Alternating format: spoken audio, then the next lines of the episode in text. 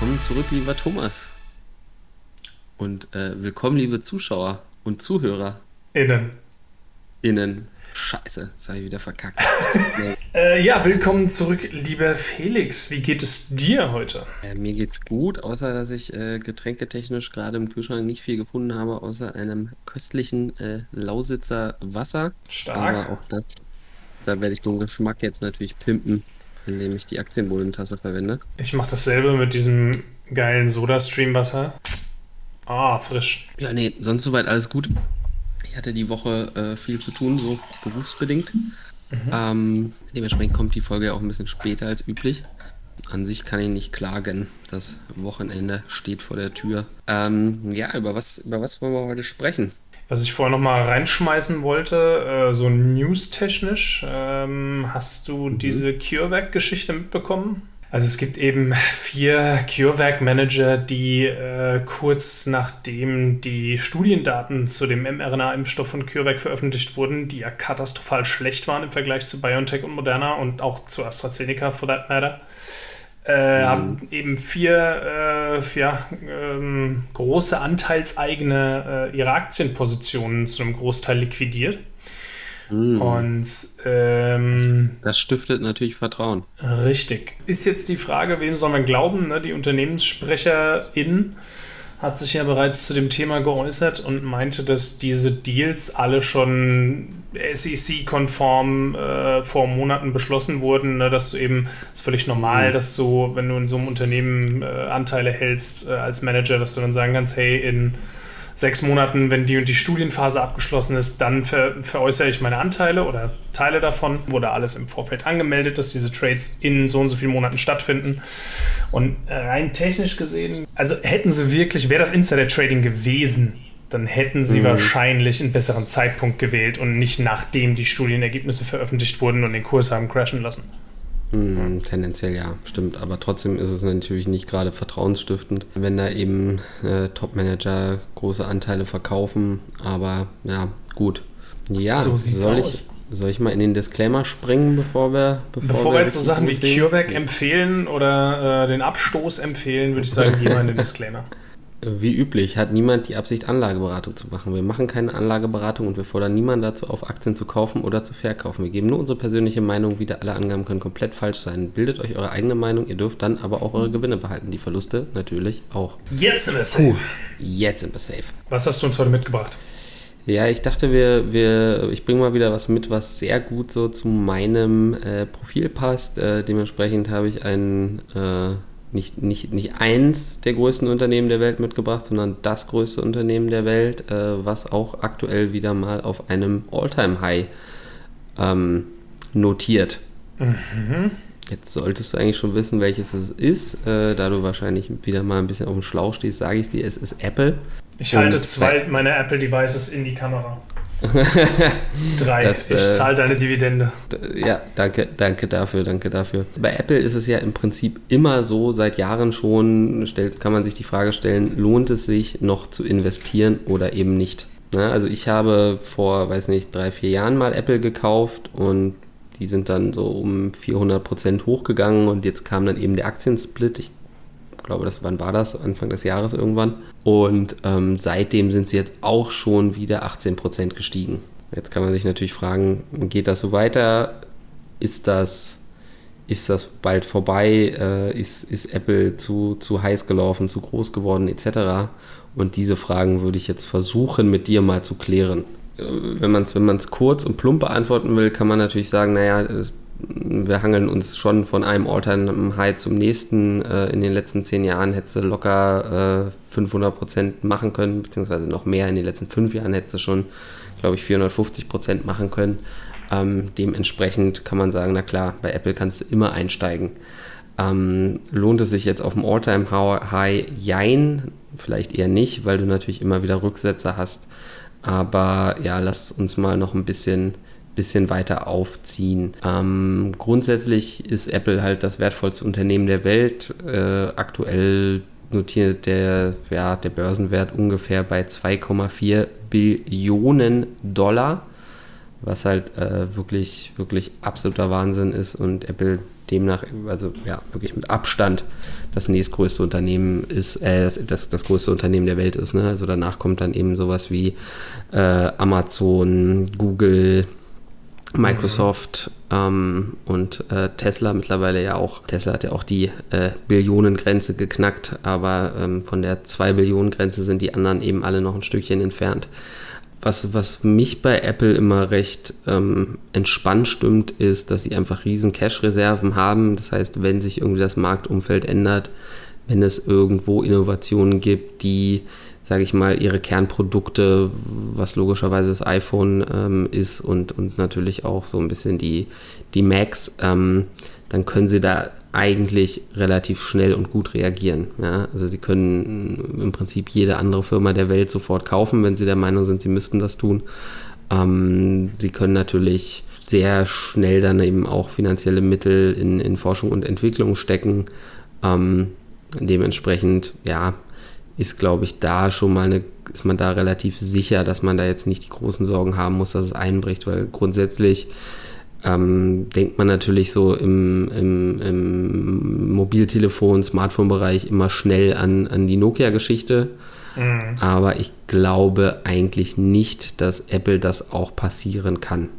Dazu kommt natürlich immer dieses, dieses Ökosystem. Ähm, wenn, du, wenn du da eben einmal drin bist, wird es immer schwieriger da rauszukommen, obwohl ich mir da immer nicht so sicher bin, ob das wirklich stimmt.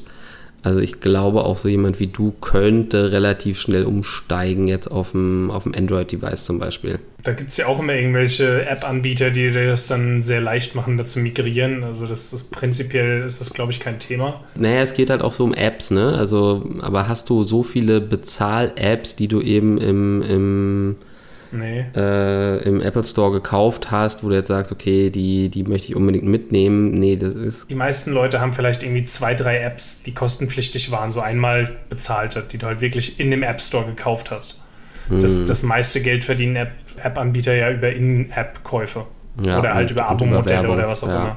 Die wenigsten machen es ja wirklich so, dass du halt eine App hast, die was kostet. Eben, ne? also die, die, die großen, die wichtigen Apps gibt es eh auf beiden äh, Systemen. Aber ja, nichts, nichtsdestotrotz ist das natürlich immer ein Argument, was irgendwo angebracht wird. Da bin ich aber nicht so hundertprozentig von überzeugt. Also ich glaube, man kann da auch rauskommen. Ne? Also ich meine, du hast natürlich so eine gewisse User, User Experience äh, for Dummies, sage ich jetzt mal. Wenn du, mhm. wenn du eben alle möglichen Apple-Geräte hast, dann funktionieren die natürlich alle wunderbar miteinander. Da hast du bei anderen Systemen, musst du da teilweise halt eben ein bisschen mehr fummeln, obwohl ich halt grundsätzlich der Meinung bin, dass alles andere auch funktioniert. Also da sehe ich jetzt nicht unbedingt so den super starken Burggraben, auch wenn es natürlich irgendwo eine Rolle spielt. Ne? Aber ähm, entscheidend ist für mich da, glaube ich, eher so ein bisschen natürlich zum einen das Branding, was, was einfach natürlich super stark ist als, als Marke. Also ich glaube, es ist ich weiß es nicht hundertprozentig genau, aber es ist auf jeden Fall eine der wertvollsten äh, Marken der Welt und ich glaube, Apple hat somit die treuesten Kunden, die man eben haben kann.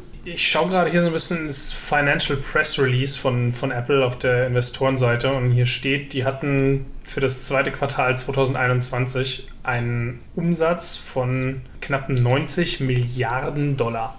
Ja? Mhm. Was eine Steigerung gegenüber des Vorjahres um 54 Prozent ist.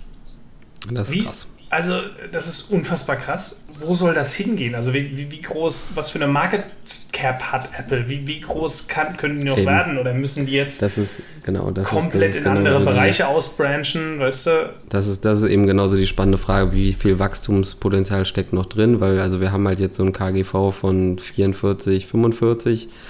Ähm, dementsprechend ist es natürlich definitiv nicht günstig, da reinzugehen. Und die Frage ist natürlich, wie viel Wachstum ist überhaupt noch möglich? Ne? Mhm. Also wenn wir, wenn wir uns den Wachstumscheck angucken, im Trader Fox kommen wir da auf eine 13 von 15. So gesehen ist, ist, ist, ist es vom Zahlenwerk halt so, dass, dass da auf jeden Fall alles intakt ist. Ähm, aber das ist natürlich auch immer, immer ein Rückblick. Grundsätzlich ist es wohl so, dass wir nochmal von einem 20-prozentigen oder Apple geht nochmal von einem Umsatzwachstums bei Umsatzwachstum bei den kommenden äh, iPhones, also bei der kommenden Generation aus. Mhm. Ähm, dass da so die Zuliefererdaten deuten so ein bisschen darauf hin. Dass Apple da eben glaubt, dass sie dann nochmal 20% mehr absetzen können. Ja, da, sie haben jetzt äh, irgendwie 90 Millionen iPhones für die nächste Generation bei, äh, bei den Mhm. Zulieferern bestellt. Ne, ob sie die dann wirklich verkauft kriegen, ist natürlich wieder nochmal eine andere Frage. Mhm. Aber ich glaube, dass sie das halt auch ziemlich gut abschätzen können. Ne? Also die können ja im Prinzip sehen, welche Geräte sind noch in Benutzung und dann können sie auch so feststellen, können sie natürlich auch so berechnen, wie, wie oft wechselt der User sein Gerät. Ne? Klar, du hast diese Power-User, die jedes Jahr das, das, das neue, Neueste haben wollen. Aber da gibt es natürlich so einen Durchschnittswert und dementsprechend können sie wahrscheinlich ganz gut abschätzen, dass jetzt dann anscheinend äh, nochmal ein paar mehr ähm, wechseln könnten. So Mhm. zumindest die Prognose. Ne? Und Ja. dementsprechend ist da halt auch nochmal wieder ein bisschen äh, Wachstumspotenzial drin. Mein iPhone ist der größte Gewinntreiber, ne? aber was ist mit anderen Produkten? Also wie laufen so Sachen wie zum Beispiel Subscription Services bei Apple? Also wie viele Leute Äh, haben Apple TV oder iTunes oder was auch immer? Na, Apple, Apple TV krankt so ein bisschen, ne? aber ähm, insgesamt verdienen sie halt, sage ich mal, durch Subscriptions und ähm, überhaupt durch den App Store immer mehr Geld. Ne? Also das ist schon auch ein Faktor, der, sage ich mal, ein bisschen mehr für Unabhängigkeit vom, vom iPhone eben sorgt. Ne? Was sich halt auch sehr gut verkauft hat, sind natürlich die, die AirPods. Du hast, glaube ich, schon deine zweiten. Warum? Mhm. Weil's, weil, weil einfach, weil du dachtest, die Pros brauchst du auch noch, oder?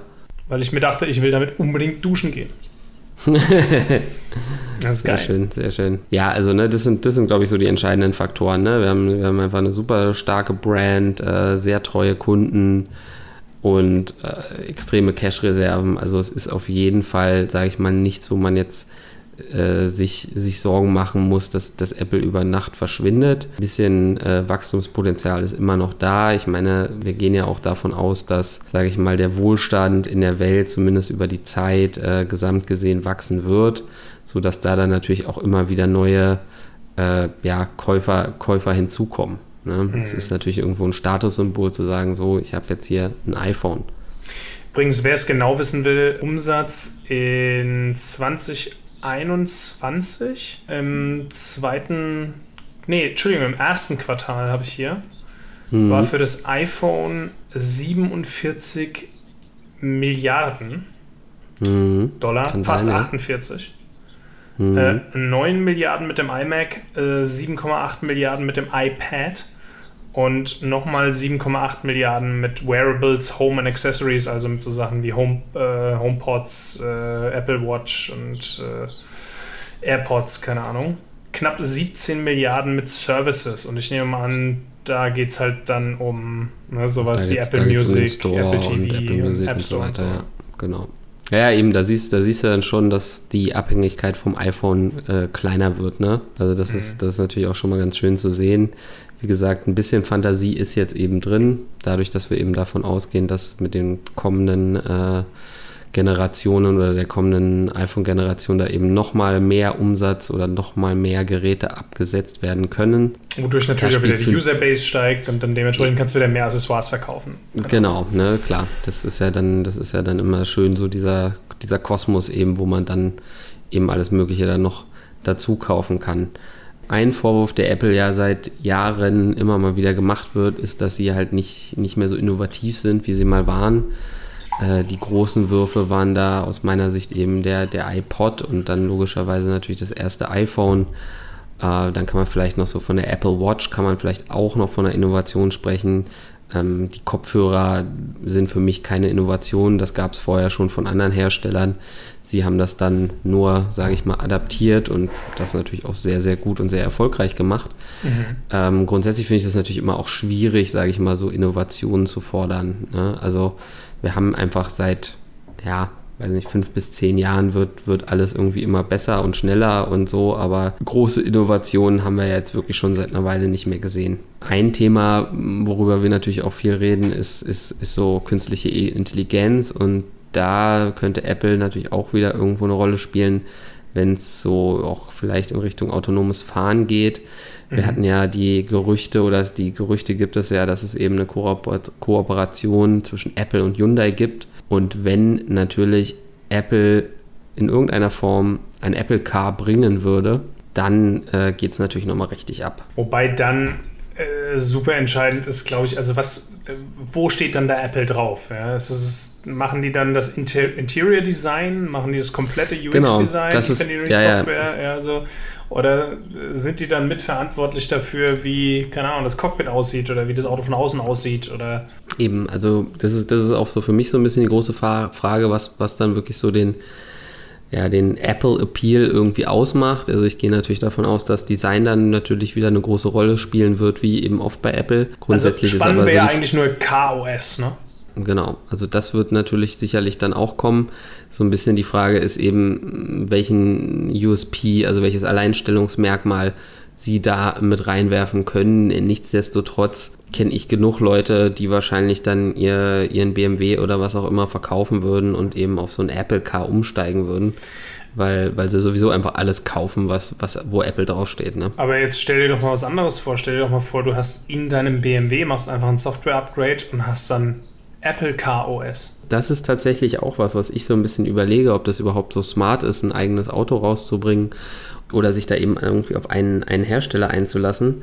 Ob man das nicht einfach so als ja, Apple, Apple OS, ähm, KOS, wie du es nennst, eben, eben bei mehreren Herstellern anbietet für einen gewissen Aufpreis, wo du dann einfach, wenn du sagst, hey, okay, ich bin Apple-User, dann nehme ich doch hier bitte noch das, das, das Apple Software-Paket dazu, was mhm. mich dann halt nochmal irgendwie ein, ein, Tausender oder 2000 eben extra kostet. Das könnte, könnte natürlich auch ein sehr, sehr smarter Weg sein eigentlich. Weil mit CarPlay sind sie ja im Grunde schon auf dem, auf dem Weg dahin. Aber ich denke mal, je mehr es auch hingeht ja. zu autonomem Fahren, umso mehr Features werden die Leute in den Autos auch erwarten, weil du dann mehr und mehr Möglichkeiten hast, sich auch beim Fahren ablenken zu lassen von deiner Software. Bald fahren wir ja hoffentlich eh nicht mehr selber. Also grundsätzlich kann man sagen, man kann es mal mitnehmen.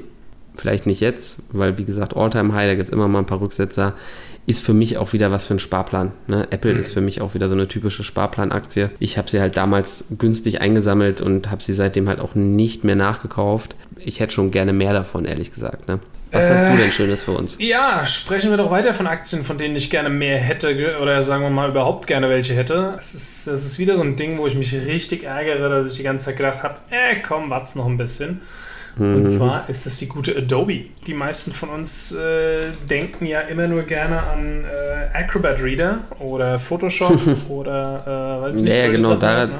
daran denke ich nämlich auch immer. Und das ist ja wirklich, wenn man sich da so einen Max-Chart anguckt, äh, den spuckt Google hier gerade irgendwie nicht sonderlich schön aus. Aber auch wenn du jetzt nur mal auf die letzten zehn Jahre guckst, ist das halt einfach, geht es einfach immer nur in eine Richtung. Mhm. Aber ich kann es, ich verstehe es nicht. Ja? Also, wie gesagt, klar, logisch, ich kenne ich kenn Photoshop und alles, was so ein bisschen so zu der Adobe Suite ähm, gehört. Aber ja, das ist es dann eigentlich auch. Womit, womit verdienen die sonst noch ihr Geld? Womit verdient Adobe sein Geld? Das ist eine sehr gute Frage, die ich gerne für dich beantworten möchte. Natürlich ist das Haupt Produkt oder die Hauptprodukte von Adobe sind immer noch diese Creator Tools, ne? also die, die du so kennst, mhm. die, die Adobe Creative Cloud, wie es mittlerweile heißt. Früher hieß es Creative Suite, da kamen im Laufe der Zeit immer mehr Programme dazu und äh, am Anfang war es so, du konntest die Creative Suite für, was weiß ich, mehrere tausend Euro käuflich erwerben. Ja? Dann mhm. hattest du halt äh, Adobe Illustrator und Dreamweaver und Photoshop, Premiere, das Videoschnittprogramm äh, und mhm. After Effects und weiß ich nicht was. Also diesen ganzen Grundausstattungsgedöns und dann sind sie irgendwann auf ein Abo-Modell umgestiegen. Ich glaube, vor, ich weiß es nicht genau, vier, fünf Jahren, sechs Jahren. Vielleicht ist das schon länger her. Das ist aber schon auch ein interessanter Punkt, weil, weil man da ja sagen muss, ähnlich, ähnlich wie, wie Apple vielleicht ähm, bei den, bei den Smartphones, obwohl ich sagen würde, da gibt es halt mehr Alternativen als eben bei Adobe. Das ist halt einfach der Industriestandard. Ne? Also du arbeitest ja mhm. auch damit. Ja. Ähm, also jeder, der professionell arbeitet, glaube ich, arbeitet damit. Ne? Also es gibt im, im Film, gerade im Filmschnittbereich, gibt so drei Platzhirsche. Da hast du DaVinci yes. Resolve, das ist von Blackmagic. Das ist ein, mhm. auch ein sehr starkes Tool, wo du auch Farbkorrektur mitmachen kannst und so gedönst und auch so ein bisschen 3D-Effekte und, und weiß ich nicht was. Dann hast du Adobe Premiere, was eindeutig Marktführer ist, und dann hast du halt Final Cut von Apple, die sich so ein bisschen, okay. ja, so in die YouTuber-Ecke. Früher, früher gab es auch immer noch Sony Vega. Sony Vega ist tot, oder wie? Das benutzt kein Mensch mehr. Ähm, okay. Was es auch noch gibt, ist Avid. Äh, das ist aber auch eher so ein Relikt, sage ich mal, aus den äh, Nullerjahren. Ja, da haben viele deutsche Filmschulen äh, haben darauf unterrichtet, ihre Cutter. Und das wird mm, okay. bei deutschen Sendeanstalten wird das eingesetzt und auch in, in, vielen Produktionsfirmen, die schon länger am Markt sind. Aber die meisten arbeiten heute eigentlich entweder auf DaVinci oder auf Premiere. Abgesehen davon, das ist ja lang nicht alles, was Adobe am Start hat. Diese Creative Cloud ist zwar, wie gesagt, das mehr oder weniger das Hauptprodukt, aber es gibt ja noch Adobe Stock. Ja die Seite kennst du, ähm, wo du ja. Stock-Clips kaufen kannst. Mhm. Ähm, und dann ist, äh, da haben sie auch noch so E-Learning-Geschichten, so E-Learning-Software-Plattformen, die aber eigentlich nicht groß ins Gewicht fallen. Was aber jetzt mittlerweile äh, einer der großen Wachstumstreiber ist, sind die Cloud-Dienste von Adobe. Und zwar, was sie anbieten, das nennt sich Adobe Experience Manager oder Experience Cloud. Das sind Plattformen, wo du Daten sammeln kannst, konsolidieren und dann auswerten und für dich und dein Unternehmen verwertbar machen. Also beispielsweise, weiß ich nicht, du äh, bist sagen wir mal, irgendein großes global operierendes Unternehmen und du hast viele verschiedene Social-Media-Kanäle und du hast Online-Shops und du hast Kundendaten diese Experience, dieser Experience Manager kann das alles zusammenführen. Diese ganzen Daten kann dann Kundenprofile erstellen. Also du kannst dann auslesen, hey, der durchschnittliche äh, Kunde ist irgendwie 34, wohnt in der Kleinstadt und äh, fährt ein Elektroauto oder was weiß ich. Und dann kannst mhm. du extrem effektiv quasi auf diese Kundenbedürfnisse reagieren und passenden Content in dem seine Richtung pushen, passende Werbung schalten, was weiß ich. Also es ist im Grunde einfach das, das ultimative B2B Datenausanalyse-Tool. Ich gehe davon aus, dass es erfolgreich ist, weil sowohl in Annabels Unternehmen als auch in meinem Unternehmen wird es verwendet. Wir mhm. pushen das sogar aktiv in Kombination mit den Produkten, die unsere Firma macht, an die Kunden. Also das sind super mächtige Datenbankanalyse-Geschichten, die die da am Start haben. Also um, der ähm, Punkt okay. ist, Cloud Services bei Adobe sind die große Wachstumssparte. Und ich würde das gerne mal ganz kurz mit Zahlen aus den äh, Quarterly Financial Statements von Adobe belegen. Lass mich einen Satz noch kurz loswerden. Also, was, was wir natürlich schon mal da festhalten können, ist, dass es alles softwarebasiert ist. Mhm. Ähm, und wir wissen ja, dass Software einfach super skalierbar ist. Du mhm. hast halt äh, eine, äh, nur die Kosten im Prinzip für die Entwicklung. Und ob du es dann eben 100 Mal oder äh, 3 Millionen Mal verkaufst, äh, die Kosten für dich ändern sich nicht also bei der Cloud stimmt das natürlich nicht ganz. Ne? Alle Cloud-Dienste, äh, selbstverständlich müssen die natürlich dann auch für die Server äh, steigen dann natürlich die Kosten. Aber du hast natürlich bombastische Margen bei allem, wo Software draufsteht. Und das kannst du mit deinen Zahlen jetzt vielleicht nochmal unterstreichen. Ah, ich bin froh, dass du fragst. also für das zweite Quartal diesen Jahres haben wir ein Year-over-Year-Wachstum von 23%, Umsatzwachstum. Jetzt mal kurz zur Aufteilung, das, was ich vorher gesagt habe. Ne? Also alles, was, was wir so gesagt haben hier mit äh, Adobe Stock und äh, Creative Cloud, also Premiere, Photoshop und das ganze Gedöns, das fassen die alles zusammen unter Digital Media. Ja. Mhm. Und der Digital Media Bereich hat auch 22% Umsatzwachstum gesehen. Und dieser ganze Digital Experience äh, Sektor, das ist das, was, äh, ne, was ich beschrieben habe mit den Cloud-Diensten und sowas, hat ein Umsatzwachstum von 25% gesehen. Ja, aber das ist ja auch für Co, also da spielt ja, glaube ich, auch Corona ein bisschen rein. Also genauso auch bei Apple natürlich, ne? Also die Leute haben eben keinen Urlaub gemacht und dann haben sie sich eben ein neues iPhone gekauft äh, viele, viele sitzen jetzt zu Hause etc., brauchen dafür dann. Da möchte ich widersprechen. Also, wenn du zu Hause sitzt, denkst du dir nicht, ich kaufe mir jetzt mal ein Abo bei Adobe Creative Cloud, äh, weil ich das irgendwie für meine YouTuber-Karriere brauche oder sowas. Weil, wenn du in der Situation oh. bist, dann bedienst du dich erstmal bei entweder kostenlosen Tools oder bei Probemonaten oder sonst irgendwas. Ja, ja gut, das stimmt, aber du hast natürlich auch viele Leute, die dann im Homeoffice eben saßen, die haben vielleicht sich auf der Arbeit irgendwie immer mal so die Accounts geteilt, sage ich mal, und dann mussten dann doch mehr Accounts angeschafft werden. Also meine Erklärung dafür ist eigentlich eine andere. Ähm, okay. Nämlich einfach die Tatsache, dass äh, viele Unternehmen mehr und mehr in die Digitalisierung gezwungen wurden und dazu gezwungen wurden, ihre Revenue Streams zu digitalisieren. Und da kommen solche Services, die dir dabei helfen, diese Kundendaten optimal zu nutzen und eben deinen Umsatz zu optimieren, sehr gelegen.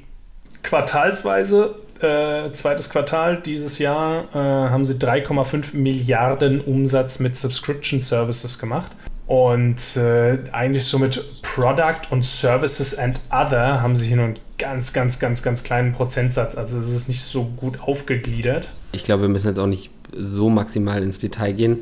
Äh, das ist ja hier eh nicht unsere Stärke. Wir sind ja hier eher so auf Stammtischlevel unterwegs. ähm, Nein, ich, ich äh, habe es vorhin irgendwo gelesen. Also ich glaube, ähm, es waren 20% äh, Umsatz, die sie mit, mit Cloud-Diensten und sowas gemacht haben. Ja, also ich meine, grund grundsätzlich haben wir hier natürlich auch im Trader Fox wieder Top-Bewertungen, äh, äh, Qualitätscheck 15 von 15, ähm, Wachstumscheck 13 von 15. Also da kann man ja auch überhaupt nicht meckern. Sie zahlen ja keine Dividende. Das ist, das ist halt so der einzige Punkt, okay. äh, wo man vielleicht so ein bisschen so einen kleinen Wermutstropfen irgendwo sehen kann. Apple zahlt ja schon eine Dividende, die ja auch ähm, konstant gesteigert wird. Und das ist natürlich bei so einem vermeintlich immer noch wachsenden Unternehmen natürlich dann schon auch spannend, mhm. weil du dadurch natürlich dann wieder für dich die äh, Top-Nominal-Renditen rausziehen kannst in fünf bis zehn Jahren. Ich möchte Aber darauf gut. hinweisen, dass Adobe deine Apple hier im Trader Fox mal echt schlägt. Ne? Und das ist echt selten bei Unternehmen, die ich auspacke. Ja, das stimmt, das stimmt. Ne? Also Apple kommt halt nur auf eine 13 von 15 im Qualitätscheck und auf auch eine 13 von 15 im ein Wachstumscheck. Ja, Vielleicht an der Stelle auch nochmal ergänzend gesagt, also äh, Apple genau wie, oder Adobe genau wie Apple eigentlich, wenn überhaupt, dann so eine, also jetzt da voll reingehen auf einem Alltime-High, äh, sicherlich nicht die beste Idee. Es gibt natürlich auch äh, klassische Long-Käufer, die sagen, äh, whatever, wenn du eine Aktie hast, die gut läuft, ist sie nie zu teuer. Ist vielleicht natürlich auch was dran, weil letzten Endes, wenn du das Ding dann irgendwie drei, vier Jahre hältst und die Kurve geht so weiter, dann ist es völlig egal, ob du sie jetzt für 510 oder 530 gekauft hast. Ne? Also, mm, ähm, ja, eben, das stimmt. Ja, also tendenziell, weiß ich nicht, also mein Gefühl ist jetzt, ich meine, Adobe ist halt, ich bin da ja nicht so begabt, sage ich mal, was so äh, den, den kreativen Teil angeht. Dementsprechend immer, wenn ich mit Photoshop arbeiten muss, kriege ich, krieg ich schon äh, schnell mal Puls, aber äh, grundsätzlich. Leute, ja, die sich damit auskennen, mögen die Software. Ne, weil die anderen Sachen eben irgendwo noch schlimmer sind, wahrscheinlich. Es geht nicht um noch schlimmer. Es geht darum, die, diese, diese Tools von Adobe sind einfach so mächtig. Damit ja, kannst du so viel machen, dass du mhm. eben so eine krasse Funktionskomplexität und Vielfalt hast, die du erstmal in einer sehr langen äh, Lernkurve dir aneignen musst.